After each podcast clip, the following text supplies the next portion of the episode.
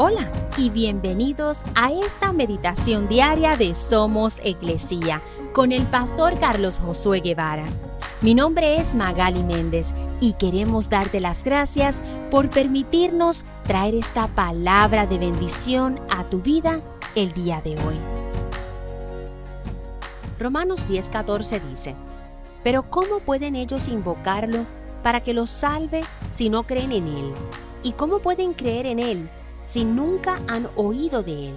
¿Y cómo pueden oír de Él a menos que alguien se lo diga?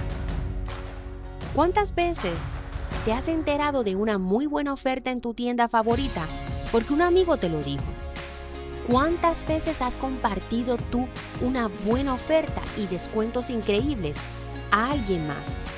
Sabes, la buena noticia de que hemos sido perdonados por nuestras faltas y que alguien ya pagó esa multa por nosotros es una tremenda noticia que sin duda alguna te gustaría oírla y saberlo. Pero a no ser que alguien te la comparta y te lo diga, no tan fácilmente lo sabrías.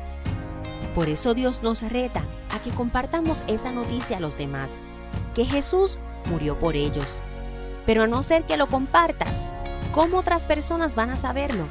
¿Cómo van a oírlo? A no ser que tú se lo compartas.